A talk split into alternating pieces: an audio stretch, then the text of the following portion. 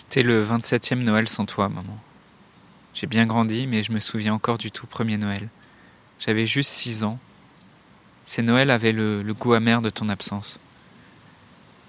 Il n'y a pas un âge auquel c'est moins amer, il n'y a pas un âge qui soit plus douloureux qu'un autre quand on vient de perdre un parent? Avec la tristesse vient la comparaison. Avec la comparaison, la jalousie. Pourquoi moi?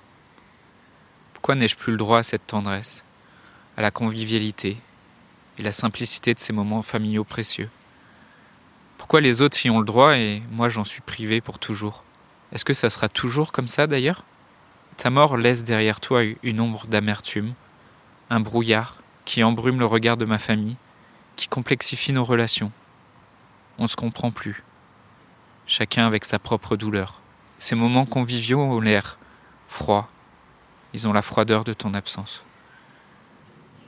Aujourd'hui, j'aimerais pouvoir les aider, ma famille et toutes ces personnes qui souffrent ou qui ont souffert le décès d'un parent.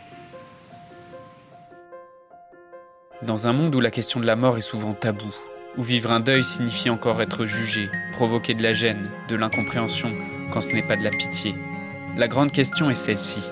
Comment des orphelins comme nous, qui avons vécu très tôt la mort d'un parent, qui ne voulons pas porter ce poids sur nos épaules toute notre vie, ni qu'il impacte nos relations actuelles, comment nous pouvons y donner un sens nouveau, construire des relations plus profondes, et surtout, comment nous reprenons le pouvoir sur nos vies?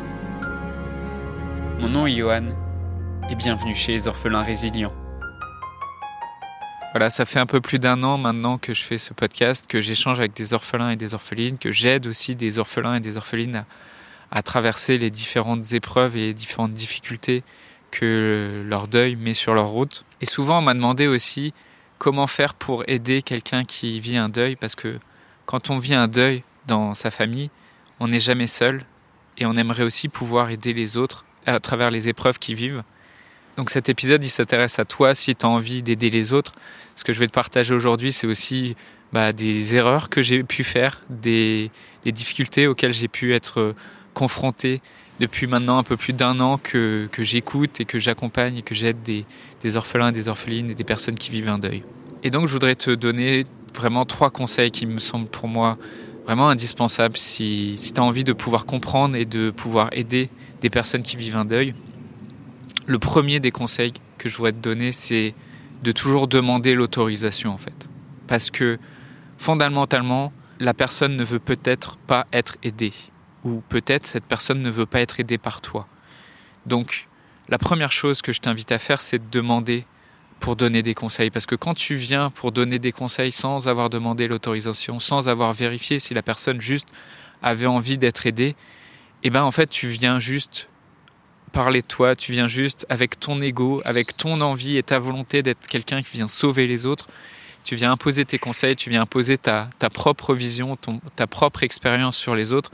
Donc la première chose que je t'invite vraiment à faire avant de même envisager de d'aider quelqu'un, c'est de simplement demander une autorisation en fait, de demander si la personne a envie de ton aide, si cette personne a besoin de ton aide, et de vérifier si aussi bah, potentiellement tu es la bonne personne pour l'aider. Le deuxième conseil qui est vraiment important pour moi, c'est d'écouter avant de parler. Parce que pour être capable de rejoindre l'autre, pour être capable de, de connecter à l'autre et de comprendre où il en est et quelle est sa douleur, il faut d'abord l'écouter en fait. Il faut d'abord être capable d'être à l'écoute, d'être présent, d'être connecté avec cette personne.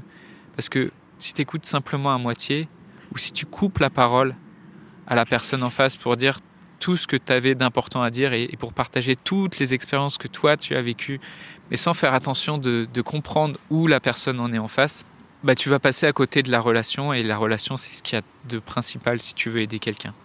Donc assure-toi de, bien écouter la personne en face, assure-toi de, bien comprendre le problème qui est à la personne en face pour aussi ne pas répondre à côté et ne pas te, retrouver à, à justement projeter euh, les difficultés que toi tu as pu traverser sur la personne qui est en face parce que potentiellement peut-être tu interprètes mal et tu comprends mal le problème de la personne qui est en face de toi. Et le troisième conseil que je voudrais te partager aujourd'hui, c'est si tu veux aider et si tu es vraiment dans cette logique de vouloir aider les gens, de ne pas parler de toi, de pas justement de ne pas chercher à, à, projeter ton expérience, à projeter ce que tu as vécu sur les personnes avec qui tu échanges.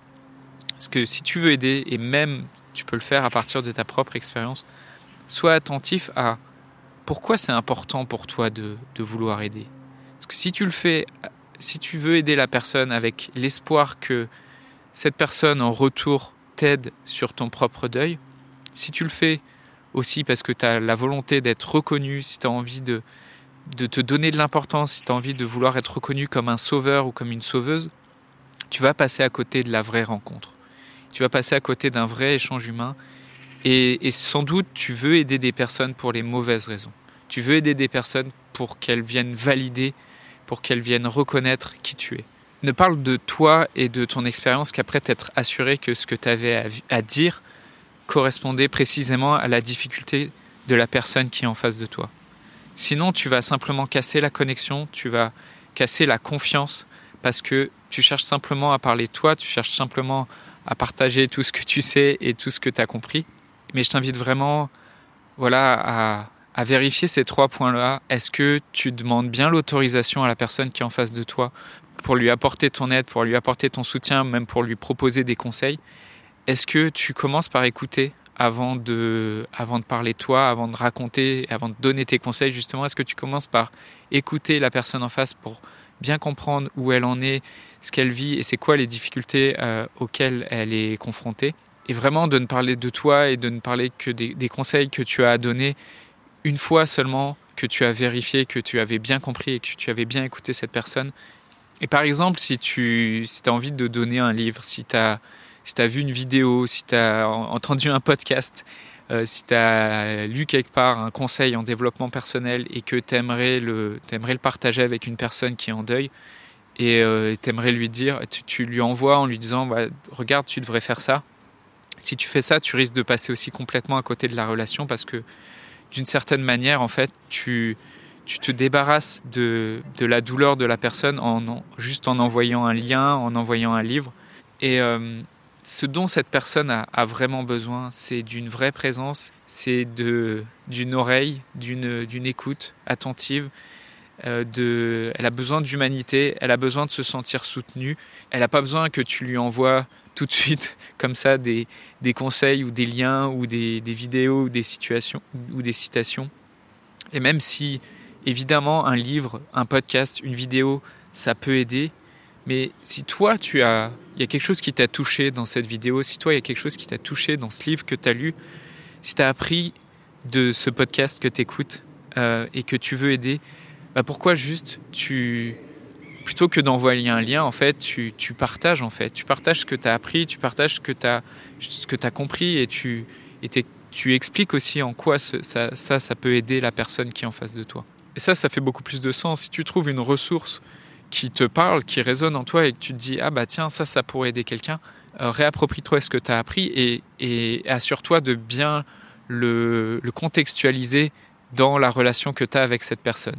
Si c'est un sujet qui t'intéresse, si tu as des personnes, si ça te fait penser à des personnes autour de toi que tu aimerais aider, que tu aimerais pouvoir aider, bah écris-moi simplement euh, un petit mail à johan.orphelin.fr johan orphelin avec un s.fr.